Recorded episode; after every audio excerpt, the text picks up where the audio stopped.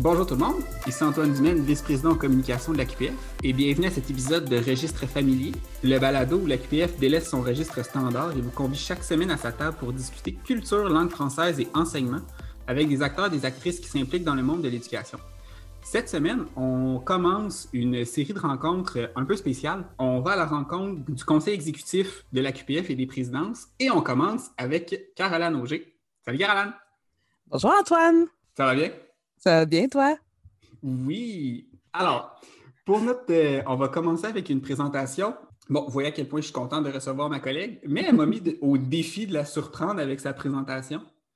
Donc, euh, je, je vais euh, essayer de la surprendre aujourd'hui avec sa présentation. J'espère que je vais y arriver.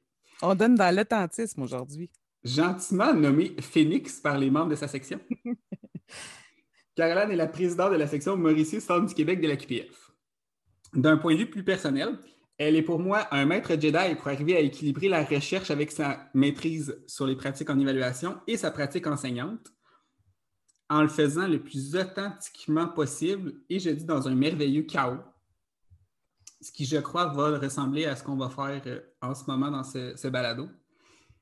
Elle est aussi l'unique raison pour laquelle j'ai commencé à m'impliquer à la QPF. Donc, je trouvais que c'était important de le souligner. Et c'est elle qui a eu l'idée originale pour notre titre de balado. Donc, si on a aujourd'hui registre familier, c'est grâce à elle. Pas prêt? Hey, c'est une belle présentation, ça. Euh, merci. On dirait que, en fait, euh, ma présentation donne l'impression que je suis quelqu'un de super organisé, ce qui est quand même euh, particulier. Merci.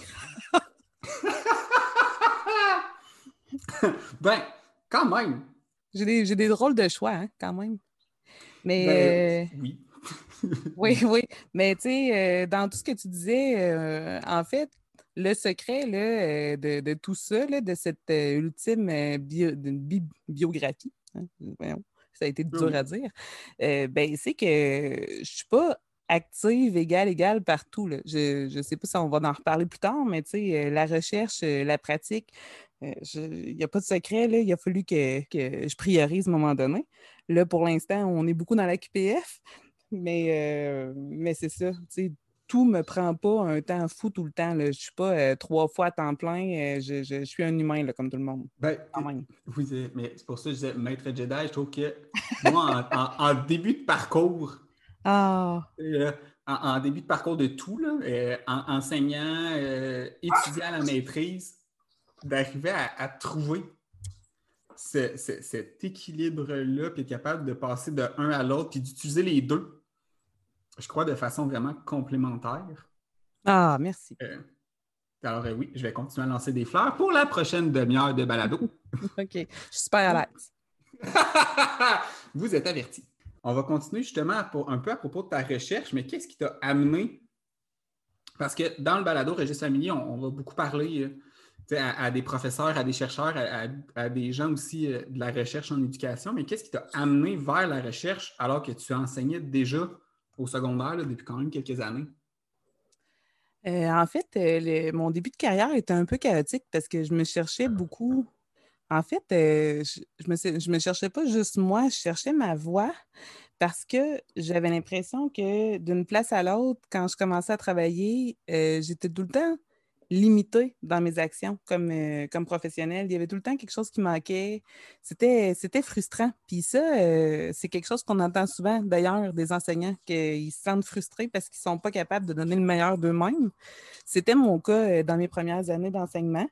J'ai essayé de passer, de, changer de milieu, euh, je, je j'ai- changé de clientèle, euh, j'ai changé de mission même. J'ai fait un, petit bout dans le communautaire. Euh, je trouvais pas plus. Puis finalement, il y a une de mes filles, ma plus vieille, qui a, qui a des diagnostics multiples et qui avait besoin d'aide et personne n'arrivait à l'aider. Donc, euh, c'est comme ça que je suis revenue, que je retournée à l'uni- à, à l'université presque sur un coup de tête parce que si personne ne pouvait aider mon enfant, ben moi, j'allais réussir à trouver la manière de l'aider. C'est comme ça que je suis euh, entrée en recherche, ce que je ne pensais jamais faire de ma vie. Je ne pensais pas que je ferais, euh, que je ferais une introduction dans le deuxième cycle. J'étais vraiment trop dans la pratique pour ça. Mais pour vrai, c'est mon enfant qui m'a fait prendre ce virage-là. C'est vraiment intéressant d'entendre. De- Merci. Mais tu sais, en même temps, que ce, virage-là a, été bizarre parce que je pensais sortir de l'éducation. Euh, j'ai fait mes préalables pour entrer en orthophonie. Puis quand j'ai voulu commencer à travailler sur le médium littéraire, euh, pour ma maîtrise en, orthophonie, c'est là qu'on m'a dit Oh non, mais ça, t'es peut-être mieux d'aller en éducation et j'ai rencontré euh, notre directrice de recherche à tous les deux, Priscilla Boyer. Puis euh, finalement, c'est comme si j'étais sortie comme un boomerang. Je suis sortie puis je suis revenue euh, dans le domaine. Tout ça est presque un paquet d'accidents finalement. Priscilla va être un facteur commun, je pense, de plusieurs gens qui vont être entrés aux études supérieures. Ben oui, mais en même temps, euh, c'est une inspiration. Là. Moi, je pensais que je pensais que les chercheurs étaient très euh, théoriques. Puis j'ai rencontré euh, des humains en recherche. Puis le premier humain qui a vraiment été marquant pour moi, c'est Priscilla Boyer. Donc, ben, on va prendre le temps de la remercier. Ah, merci Priscilla. On t'aime. merci. On, espère t'avoir bientôt aussi dans le balado. Ah, ah. Et pour terminer cette présentation, euh, j'aimerais te demander euh, un objet culturel, quelque chose qui a été marquant pour toi dans ton parcours. Donc, un, objet de culture, un élément culturel qui, euh, c'est ça, t'a marqué dans ton parcours, que ce soit d'enseignant, ton parcours d'élève, d'étudiante. Ben, écoute, je vais te parler du dictionnaire. Puis là, je vois déjà des yeux qui virent à l'envers, un prof de français puis un dictionnaire, vraiment. Tu allé chercher ça loin. Mais pour vrai, oui, j'étais allée le chercher dans mon enfance, ce dictionnaire, parce que quand j'avais 7-8 ans, j'étais déjà bonne en écriture. Et euh, mes parents voulaient euh, me pousser à aller plus loin, euh, notamment dans le domaine du lexique. Donc, mon beau-père, quand je ne trouvais pas comment un mot s'écrivait, déjà à 7-8 ans, sans dire un mot, il allait chercher le gros dictionnaire vert avec la page couverture en cuir la vieille version 1985 euh, du Larousse, quand on l'ouvre, on a l'impression qu'on ouvre un grimoire qui euh, contient l'ensemble de l'humanité fois deux. Puis de, mon point de vue de petite fille de 7-8 ans, c'était épouvantable comme, euh, comme recherche. Ce qui fait que, au lieu de chercher juste le mot que je voulais écrire, ben, je me perdais dedans. Puis c'est à partir de là que j'ai commencé à lire aléatoirement des pages du dictionnaire, puis à réaliser qu'il n'y avait pas juste des mots dedans, qu'il y avait vraiment de l'histoire, on trouve euh, des noms, des expressions, euh, tout existait dans le dictionnaire. Puis quand moi, je suis devenue enseignante, plus tard, ce dictionnaire-là fait partie de mon héritage. Il est rendu chez nous, puis personne n'a le droit d'y toucher, parce a été le gros dictionnaire vert. Là, quand moi, je suis devenue prof, j'ai réalisé que mes élèves ne savaient pas que les dictionnaires ont une personnalité.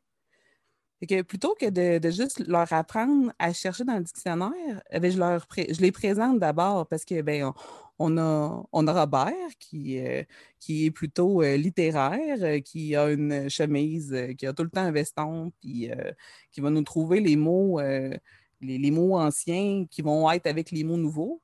On a le multi, qui est le rebelle du lot, qui va nous sortir les nouveaux mots qui vont arriver bientôt même qui ne sont pas tout à fait acceptés parmi les, néologismes, tu sais. Puis on a le Larousse qui va nous sortir tout plein de belles images, plein d'histoires encyclopédiques. Fait que plutôt que de leur dire quoi chercher dans, dans quoi, je leur dis quoi chercher dans qui. Parce que finalement, ces dictionnaires-là ont leur personnalité. Puis pour vrai, je pense que ça manque comme culture, ça, dans nos classes de français d'autant plus depuis qu'on les fait chercher dans Usito, euh, parce qu'ils travaillent de plus en plus en ligne. Euh, le dictionnaire a comme plus de personnalité. Trouves-tu? Oui. Puis, tu sais, quand tu parles de Usito, en plus, pour moi, quand on sait un cours en linguistique sur euh, l'histoire de la langue québécoise, on utilisait Usito justement pour sa touche de néologisme plus québécois ou de, ce qu'on aurait appelé des régionalismes, mais qui, qui, faisaient partie davantage de notre vocabulaire à nous. Puis je pense que c'est là que j'ai réalisé que euh, tout dictionnaire ne s'équivalait pas, sauf le multi pour toute sa partie grammaticale, mais je n'avais jamais pensé à les nommer comme ça. Mais je, en... prendre des notes. en, leur, en, leur, découvrant une personnalité, hein, finalement, on, est capable de leur donner chacun leur, euh, leur rôle dans notre vie de scripteur, pour les élèves, mm, ça se peut que tu n'aies pas besoin du multi à un moment donné ou que tu aies besoin de plus qu'Usito. Ça se peut que la rousse te donne plus d'idées par rapport à ce que tu cherches. Puis euh, de la même manière que mon gros dictionnaire vert a dans mes, dans, mon imaginaire à moi, une moustache puis un, gros, un gros air sévère, je pense qu'on peut quand même les rendre beaucoup plus sympathiques là, que, qui pensent finalement aux élèves. Qu'un simple outil froid pour chercher, chercher des mots. Ben, c'est pas juste un livre, là.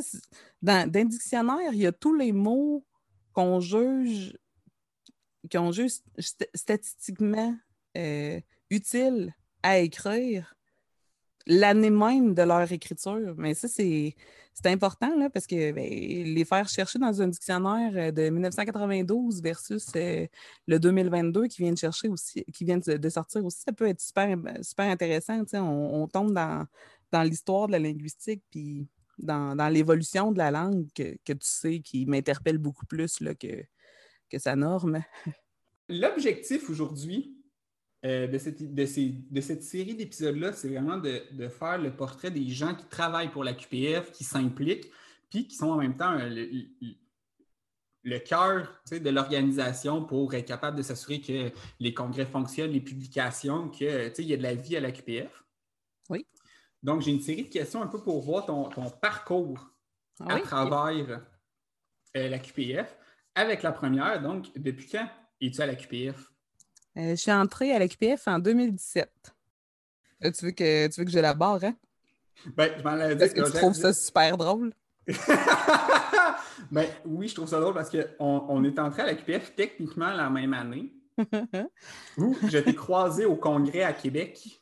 Oui, ben euh, en fait, euh, je n'ai pas, pas su ce qui m'est arrivé quand je suis entrée à la QPF. C'est encore, sais, quand je dis que ma carrière est une suite de drôles d'aventures, on dirait que c'est tout le temps des accidents. Euh,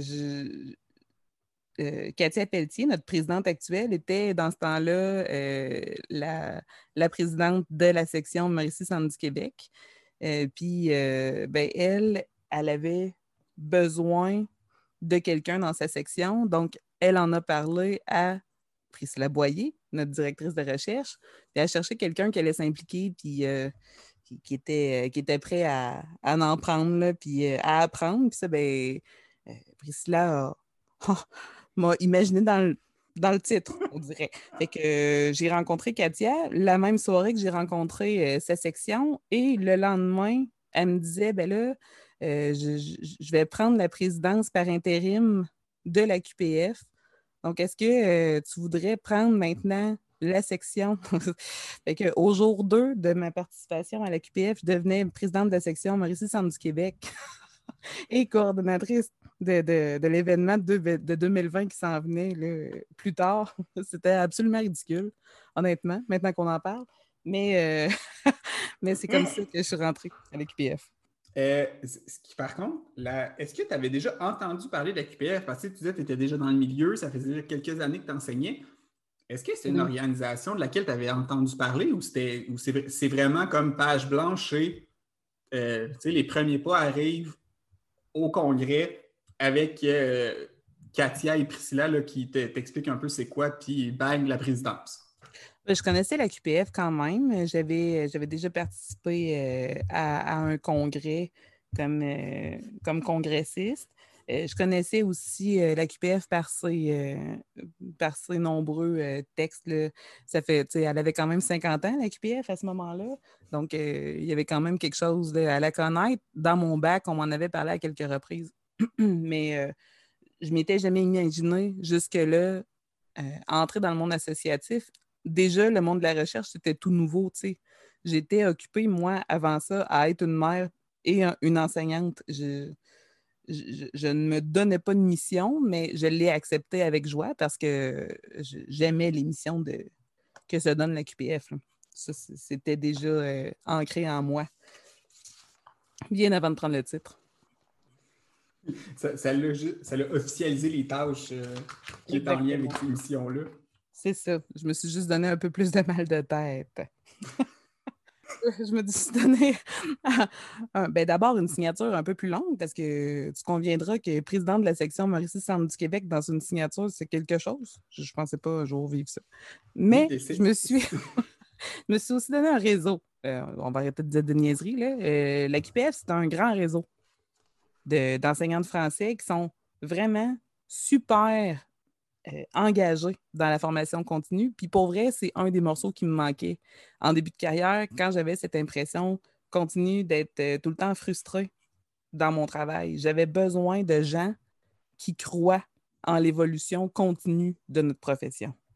que j'ai vraiment trouvé ça dans mon rôle euh, de, présidente de section parce que euh, c'est un rôle qui me mène euh, à, rencontrer beaucoup de gens puis à réseauter énormément. donc, ça répondait à un besoin quand même. Ça fait tellement écho, je dirais surtout en début de carrière. Bien, en, début de carrière, mais je te dirais, on a rencontré aussi des gens, toi et moi, à certaines causeries qui n'étaient pas en début de carrière et qui avaient vraiment besoin de ce coup de main-là, juste de se sentir épaulé, de savoir que oui, oui, il y a d'autres gens qui se retrouvent difficilement, là, des fois, dans euh, la progression des apprentissages, que ça peut être difficile, euh, les, les, chicanes de département, que faire évoluer le travail ou les évaluations, c'est parfois un peu ténébreux, hein? dans, nos institutions. Donc, euh, oui, en début de carrière, parce que c'est important d'aller chercher un réseau, d'aller chercher des mentors en début de carrière. Je ne vais jamais arrêter de le dire à tous les stagiaires que je croise. Trouve des mentors. Ça va peut-être sauver ta carrière. Mais euh, pour, euh, pour tout le monde, là, je pense que même après 20 ans, on a besoin de gens qui, qui, rallument la flamme de foi en foi. Puis qui disent tu n'es pas la seule personne à vivre c'est ça. Ceci, ceci en ce moment. Exactement. Exactement. Puis ça, ça c'est une mission que j'aime porter. De pouvoir représenter ma section, parce que, tu sais, au fond, euh, les, les, présidentes de section, c'est ce qu'on fait. Là, je vais plus vite que toi dans tes questions. Hein? Et tu sais, notre rôle, c'est euh, d'animer des causeries, euh, c'est de euh, de, préparer des congrès, puis on y reviendra plus tard, j'imagine, mais c'est aussi de faire de la représentation, d'être présent quand il y a euh, des, des, événements de formation continue. On en a déjà vu dans notre section là, en lien avec l'UQTR. c'est d'aller chercher les enseignants de français dans leur classe ou maintenant dans leurs ordinateurs chez eux pour pouvoir les réseauter ensemble. Ça, c'est notre travail. Et c'est aussi notre travail de les représenter. Donc, quand on co-signe une lettre, ben, on représente à nos yeux notre section au complet. Donc, on ne passe pas tout le temps au vote sur toutes nos idées, mais quand je prends la parole, j'essaie de penser qu'est-ce que les enseignants en Mauricie, Centre du Québec, auraient à dire sur la question. Puis après ça, je réponds. Puis ça, plus que, encore plus que la, préparation de congrès, c'est ce que j'aime le plus de mon rôle. C'est mon rôle de, représentation. Surtout en plus que quand même le Mauricie Centre du Québec, on s'entend que tu, as un rôle de représentation dans une section immense. Oui, c'est ça. Ben oui, parce que l'anaudière est à nous aussi. Euh, on a, oui, oui je dois dire que je fais partie de ta section. Oui, c'est ça. c'est quand même loin. Mais pour vrai, ça s'appelle Mauricie Centre du Québec, mais en réalité, euh, la QPF est séparée en trois sections. Donc, euh, ah, c'est Montréal et tout ce qui est à l'ouest est une section. Québec et tout ce qui est à l'est est une section. Tout ce qui est entre les deux, c'est Mauricie Centre du Québec. finalement, c'est assez, assez facile. Là. On a séparé le territoire en trois. Ce qui fait quand même que j'ai pu travailler avec toi. C'est quand même un ben plus d'avoir eu ça malgré notre distance mais sinon, tu aurais déménagé, Antoine. bon. Je ne sais pas à quoi tu penses, là, mais. Non, c'est. Ben, j'ai parlé plus vite que j'ai réfléchi. C'est ça. Ça t'arrive des fois, mais tu vois, je suis toujours là pour te ramener à l'ordre. Oui, pour me rappeler où est-ce que je suis rendu. Oui, tu es, plus vite que mes questions, mais c'est pas grave parce que je coche au fur et à mesure. Yay. Et mon prochain objectif est quand même de ramener un peu le congrès. Donc, tu l'as dit, comme présidente de section, tu es coordonnatrice du congrès. Oui. J'aimerais un peu voir, c'est quoi ces tâches-là? Parce que, tu sais, on cherche en même quand même toujours à avoir des, des bénévoles, des gens pour nous soutenir, pour nous aider. De dire, comme présidente de section, être coordonnatrice d'un congrès, ça ressemble à quoi? Mais là, je te dirais que cette année, euh, post-pandémie, c'est différent un peu parce qu'on est deux.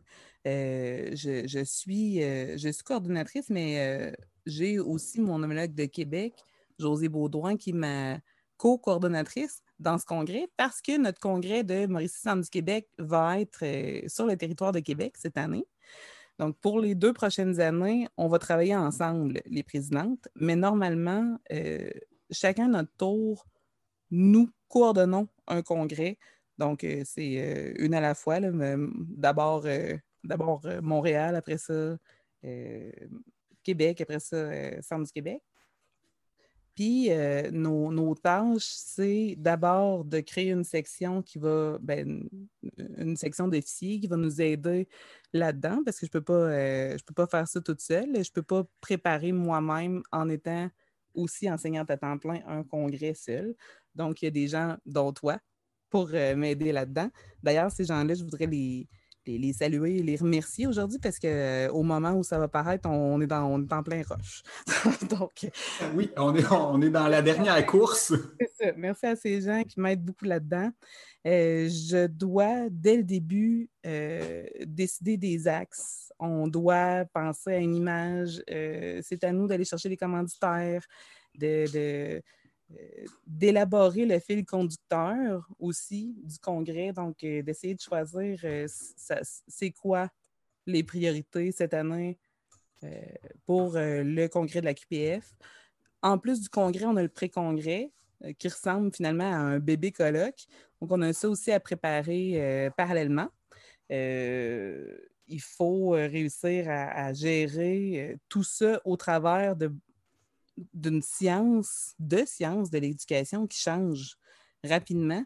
Donc, euh, tu sais, euh, ben, là, par exemple, avec la pandémie, c'est sûr que tout à coup, nos axes ont pris une autre dimension parce que euh, cette année, les 28-29 octobre prochains, Château Frontenac, notre thème de la roue réinventée est plus que plus à jour que jamais, finalement. On va, euh, on va parler de, comment on réinvente l'enseignement du français, mais on va aussi parler de comment on a réussi à le faire, réinventer l'enseignement du français pendant toute cette période de pandémie qui a été dure pour nos élèves, mais dure pour nous aussi.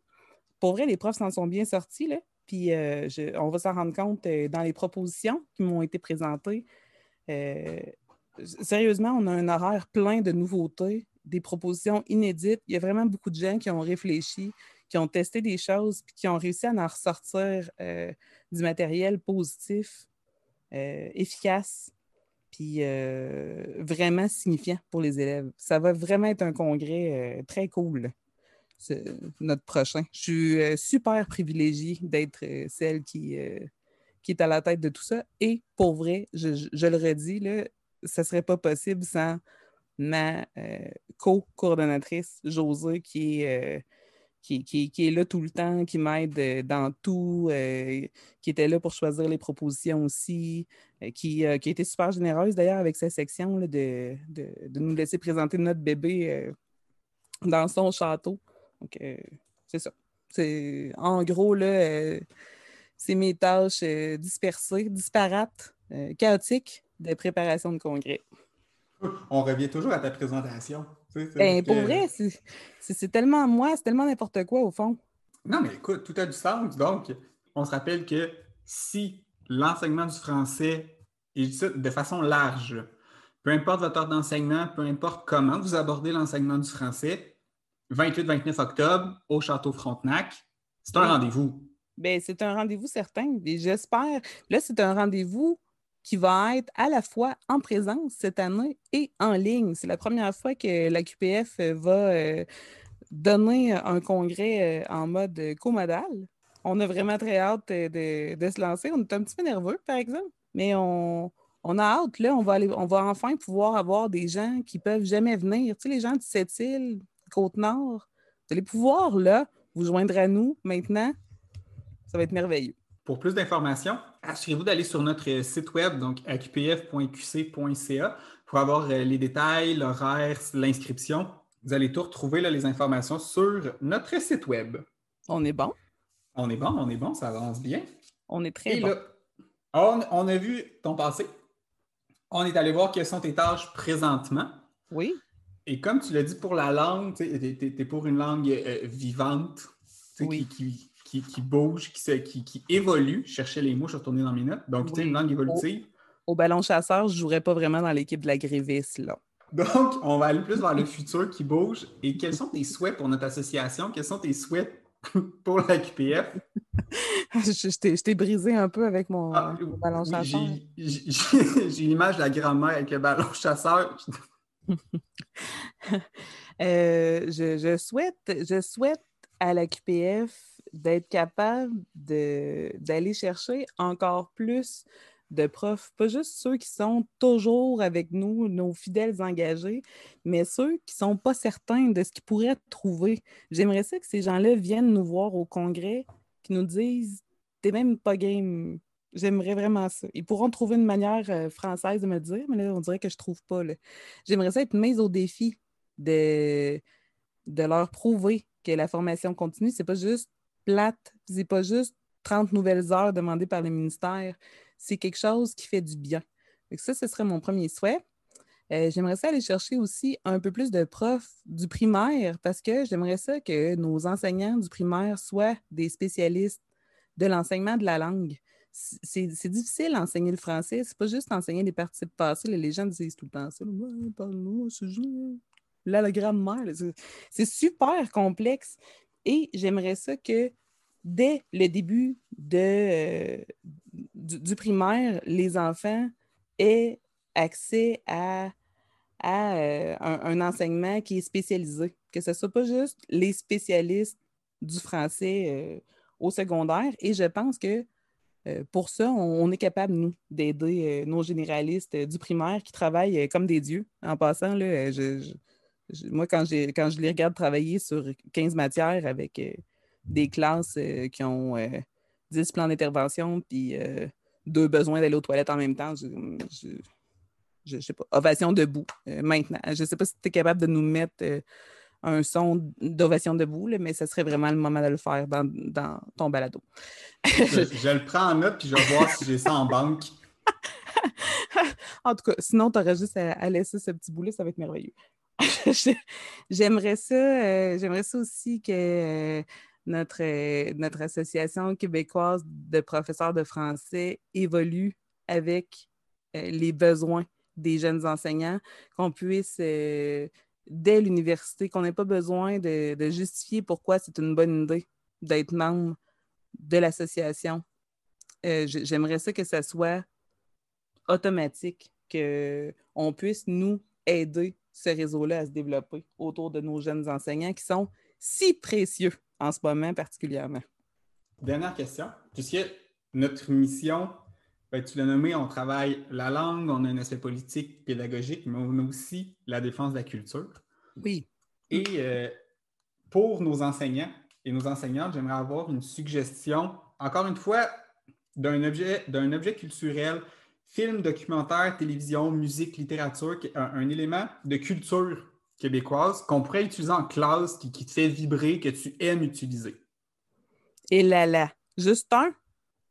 Ben, un, auteur, c'est correct. Parce que un auteur. ta suggestion. Un auteur, j'ai le droit. Bon. Moi, j'aimerais ça vous parler de Mathieu Simard, que j'ai découvert l'année passée et que j'ai mis tout de suite dans, la liste d'achat pour, euh, pour l'année 2020-2021 euh, qui vient de passer. Je, venais de le finir en juin quand je tombée amoureuse de son roman Une fille pas trop poussiéreuse. Je l'ai travaillé avec mes élèves de secondaire 5, ça a été un franc succès. C'est vraiment un livre qui est riche en registres, mais aussi qui est riche très, très, très riche en repères culturels. C'était vraiment merveilleux de voir les élèves découvrir une autre époque que la leur. Euh, et euh, cet auteur-là, Mathieu Simard, il n'a pas écrit juste des livres qui sont pour les plus vieux. Donc, euh, comme ça, j'aimerais conseiller Les Pranks pour le premier cycle du secondaire, Une fille pas trop, pas trop poussiéreuse pour la fin du deuxième cycle peut-être euh, secondaire 4, mais surtout secondaire 5, parce qu'il y a quand même des scènes euh, un peu, euh, un peu osées dedans. Et les écrivements pour le collégial, même pour l'université, c'est un livre qui est très beau, qui vient nous chercher dans nos, dans nos souvenirs, dans nos besoins, dans nos rêves d'adultes. je soutiens complètement. C'est aussi un auteur que j'adore. Ça a été mon coup de cœur de 2020. Je dirais que ça reste mon coup de cœur en 2021. Ben écoute, c'est bon signe. Oui, on aime ça. J'espère qu'il va nous entendre. Monsieur Simard, on aimerait ça, vous aussi, que vous nous donniez des nouvelles parce que, mon Dieu, on vous aime. on, va lancer ça dans l'univers. Oh, comme ça. Si quelqu'un qui nous entend connaît M. Simard, un courriel à la QPF, s'il vous plaît. Avec une autre ovation debout. Oui. Il faut vraiment que je trouve ce son. Absolument, c'est nécessaire. eh bien, c'est ce qui conclut cet épisode de Registre familier avec euh, Caroline Auger, présidente de la section Mauricie Centre du Québec de l'Association québécoise des professeurs de français. Et c'est là où on voit à quel point ta signature est longue. Ben, merci beaucoup. Je suis vraiment contente de ton invitation, Antoine. Euh, longue vie euh, à notre balado de la QPF. Puis, euh, ben, merci pour cette rencontre. C'était vraiment chouette de parler avec toi. Merci à toi. C'est toujours un plaisir. Et mhm. merci de votre écoute. Et en attendant les prochains, les prochains épisodes de ce balado, n'oubliez pas de visiter notre site web, aqpf.qc.ca, nos différents réseaux sociaux et de partager ce balado. Merci.